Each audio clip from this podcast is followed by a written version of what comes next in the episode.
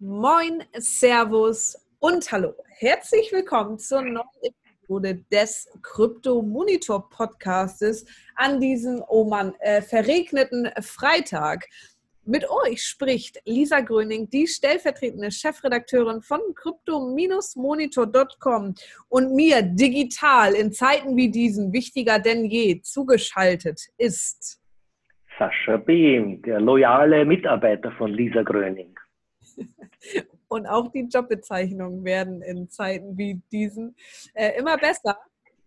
Ja, moin, moin und herzlich willkommen. Zuallererst hoffen wir natürlich, dass ihr alle gesund und munter seid und euch sowohl das Wetter als auch die allgemeine Stimmungslage nicht zu sehr aufs Gemüt schlägt.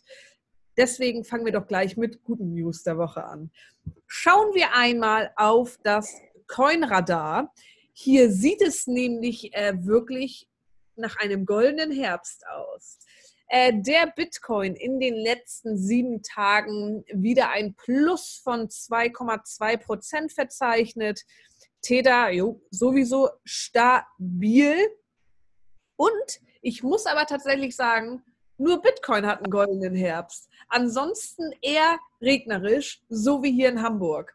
Ripple minus 9%, Bitcoin Cash minus 6%, Chainlink minus 10%, Binance Coin minus 9%. Ähm, ich wage mich mal äh, einer kleinen, ana, äh, an eine kleine Analyse dran. Und zwar würde ich mal behaupten, dass diese tolle PayPal-Ankündigung von letzter Woche den Markt ein bisschen hochgepusht hat und alle dachten, wow, jetzt muss ich unbedingt in Kryptowährungen investieren das zu einem kleinen Hoch kam und jetzt aber wieder ein bisschen abgeschwächt ist. Natürlich müssen wir aber auch sagen, dass wir uns in einer sehr volatilen Blase hier befinden. Von daher, ihr wisst, morgen kann die Welt schon wieder anders aussehen. Sascha, was sagst du dazu? Ich sage dazu wenig, weil du hast eh alles schon trefflich analysiert. Aber ich zitiere da vielleicht einen, einen Report von JP Morgan. Die haben ich glaube ziemlich genau vor einer Woche, den Bitcoin eine Verdreifachung des Kurses prophezeit. Ähm, das heißt, da wäre noch lange nicht Ende der Fahnenstange. Ähm, das Interessante daran ist, dass, wie wir ja alle wissen, der CEO von JP Morgan ist äh, Jamie Dimon, der ist ja immer wieder aufgefallen ist mit extrem, wie soll ich sagen, Krypto kritischen Aussagen wäre ein Euphemismus. Er hat das eigentlich schlicht als Betrug betitelt. Jamie äh, Dimon ist ja jemand, der ist ja der, der bestbezahlte Banken-CEO, verdient so zwischen 20 und 30 Millionen Dollar im Jahr. Und der hat eben immer gegen Krypto gewettert und Bitcoin im Speziellen. Das ist also insofern schon ein bisschen interessant, dass jetzt da so eine, eine milde Stimmung auf einmal eingekehrt ist. Ja. Ähm, was Diamond sagt, hat natürlich eine gewisse Strahlkraft. Der wurde ja vom Time Magazine schon zigmal unter die Top 100 einflussreichsten Menschen der Welt gewählt. Also mal sehen, ob das tatsächlich Wellen schlägt. Ähm, da sind wir schon beim Bankenwesen. Da hatten wir noch eine News, nämlich ähm, DBS Singapore, wer es kennt, die Bank direkt an der, an der Marina Bay äh, angesiedelt. Wir kennen das alle, da gehen wir ja täglich ein und aus.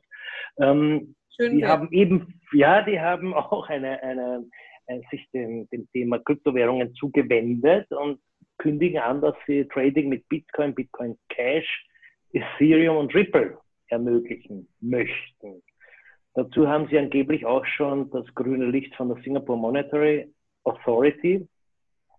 Ja, dementsprechend kann man gespannt sein, wann die DBS Digital Exchange, so soll das dann heißen, online geht.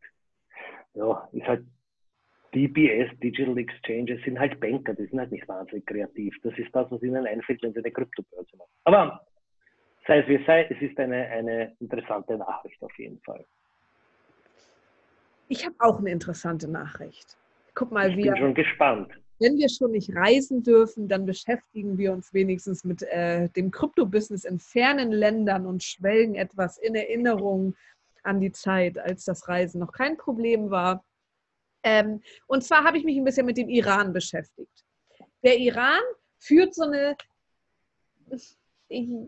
abgewichste Kryptostrategie, sage ich jetzt einfach mal so. Entschuldigt. Ähm, aber bis 2019 waren Kryptowährungen wie Bitcoin etc. tatsächlich illegal, beziehungsweise der Handel damit.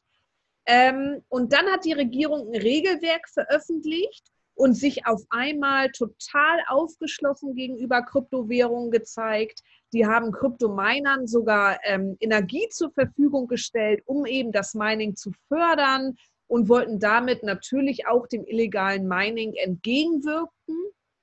Ähm, nun gibt es neue Sanktionen durch das US-Finanzministerium Anfang dieser Woche.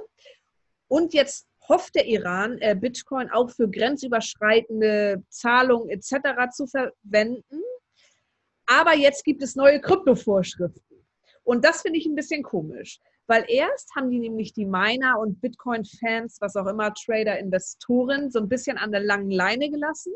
Und jetzt wurde die Gesetzgebung geändert. Und das ist ein gemeinsamer Vorschlag, auch hier einmal wieder das Wort äh, Bank der äh, iranischen Zentralbank und des iranischen Energieministeriums. Und zwar sieht eben diese Verordnung vor, ähm, dass das Kryptogeld für Importe aus anderen Ländern verwendet werden darf aber die Miner sind halt verpflichtet, Bitcoin direkt an die Zentralbank zu verkaufen und das dann über diesen Umweg zu nutzen. Das war das, was ich ein bisschen komisch fand, weil das bedeutet ja, dass die Kryptowährungen in die Zentralbank gepumpt werden, nachdem die Zentralbank erst gesagt hat, ja, ja, Leute, macht mal schön das Mining.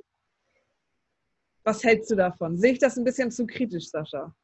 Nein, ich bin auch mir ziemlich sicher, dass es ein paar alten Herren in Teheran gerade ein bisschen die, die, die, die Röcke schlackern, wenn sie dich so, wie soll ich sagen, wenn du so ein, so einem Pamphlet aus, ausholst.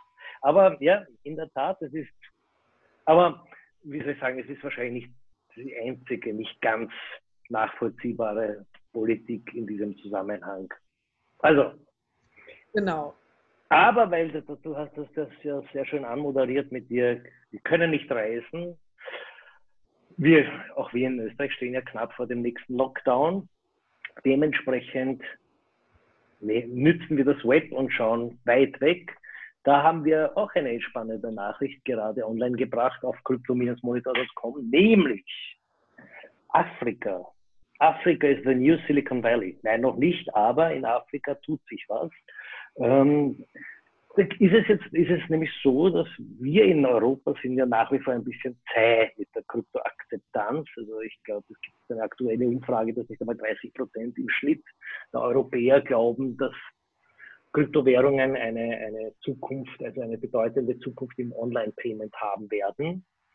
Ja, und während wir da herumstochern in diesen Prozentbereichen, äh, wird das in Afrika eigentlich schon zum alltäglichen Zahlungsmittel. Das, da gibt es ein paar Zutaten, in ein, ein, paar sozioökonomische Zutaten, weswegen das so wahnsinnig beschleunigt wird. Nämlich in Afrika sind, äh, sind äh, Mobile Payment Lösungen schon längst gang und gäbe. Und wie man sich vorstellen kann, dann ist es nur noch wenige Klicks entfernt, dass man sagt, okay, ich, pay, ich zahle jetzt mit Kryptowährungen, weil ich schon mich an dieses elektronische Payment gewöhnt habe. Ähm, abgesehen davon haben wir natürlich zum Beispiel in Europa nach wie vor eine ziemlich krasse äh, Allgegenwart von Banken, die es in Afrika nicht so gibt. Kryptoassets ermöglichen natürlich Payment ohne Bankkonto. Auch hier wieder ein infrastrukturelles Thema, das geschlossen, also eine Lücke, die geschlossen werden könnte durch äh, Kryptowährungen.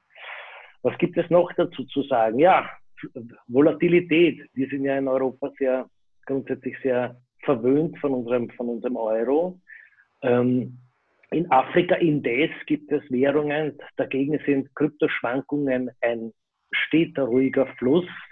Da gab es zum Beispiel diese sehr interessante Geschichte mit der, was war das? Ähm, der Zimbabwe-Dollar, genau. Der hatte mal einen Umrechnungskurs von 35 Milliarden Zimbabwe-Dollar, waren ein US-Dollar.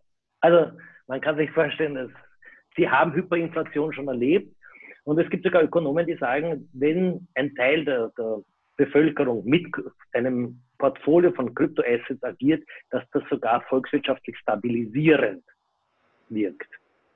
Interessant, interessant. Auf jeden Fall, in Afrika ist das offensichtlich schon wirklich sehr etabliert und im Juni haben 316 Millionen US-Dollar wurden von und aus, also nach und von Afrika äh, in Form von Kryptowährungen bewegt. Also das heißt, hier wird schon das, das grenzüberschreitende Payment sehr viel mit Kryptowährungen abgewickelt. Ja? Da haben wir es. Apropos bewegen und abwickeln. Ähm, ich, ich würde äh, hier jetzt einfach nochmal salopp was in den Raum schmeißen. Denn wir wissen ja, in den USA wird sich Anfang nächster Woche auch ordentlich was bewegen und abwickeln. Und zwar stehen die US-Wahlen an. Ähm, nur mal eine kleine Prognose. Was denkst du, ähm, inwieweit wird sich das auf Gold, Kryptowährung, allgemeine Wirtschaft auswirken? Können wir dazu Prognosen geben? Wird der Bitcoin-Kurs auf einmal nach oben schellen, nach unten schellen, weil Trump eher äh, kein Befürworter ist? Wird Biden gewinnen? Ich kann, mich ich kann mich erinnern, wie Trump zu, zum ersten Mal gewählt wurde, habe ich mit einem lieben Freund, der Banker ist, gesprochen, der auch international sehr viel arbeitet und der gemeint hat, alle waren knapp am Koma saufen als Reaktion auf, auf die Wahl Trumps und dann sind die Aktienpakete alle in die Höhe gegangen.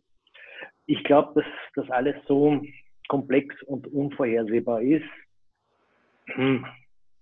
Was wir uns grundsätzlich für, eine, äh, für einen Wahlausgang wünschen, glaube ich, ist sowieso klar. Ja. Ähm, wie sich das allerdings, es kann natürlich sein, dass das eine, dass, dass, dass, wie soll ich sagen, je absurder die Realwirtschaft wird, kann natürlich sein, dass, dass das umso mehr eine Parallelwirtschaft befeuert, wie es auch schon ein bisschen in Afrika der Fall ist. Die Wirtschaft, die Arbeitslosigkeit ist so hoch, dass sich, dass sich viele Leute einfach sagen, okay, dann mache ich mein eigenes Krypto-Business, kann international arbeiten, bin in einem komplett luftleeren Raum eigentlich. Also, wer weiß, vielleicht kann in alle Richtungen hingehen. Gut, würde ich sagen, äh, drücken wir die Daumen, dass der Richtige gewählt wird nächste Woche. Und bis dahin würde ich alle einmal in ein wunderschönes Wochenende entlassen. Genießt die letzten Stunden vor dem Lockdown. Äh, vielleicht wollt ihr die Gastronomie nochmal mit Abstand äh, ein bisschen unterstützen. Und auch uns könnt ihr unterstützen, indem ihr uns folgt und täglich unsere News lest. Ihr könnt uns auf Twitter, Instagram, Reddit und Facebook folgen, abonnieren und natürlich auch die Push-Mitteilung auf crypto-monitor.com einmal aktivieren. Da schreiben Sascha und ich immer täglich brandheiße News rund um die Kryptowelt. Bis dahin, alles Gute, bleibt gesund. Stay safe.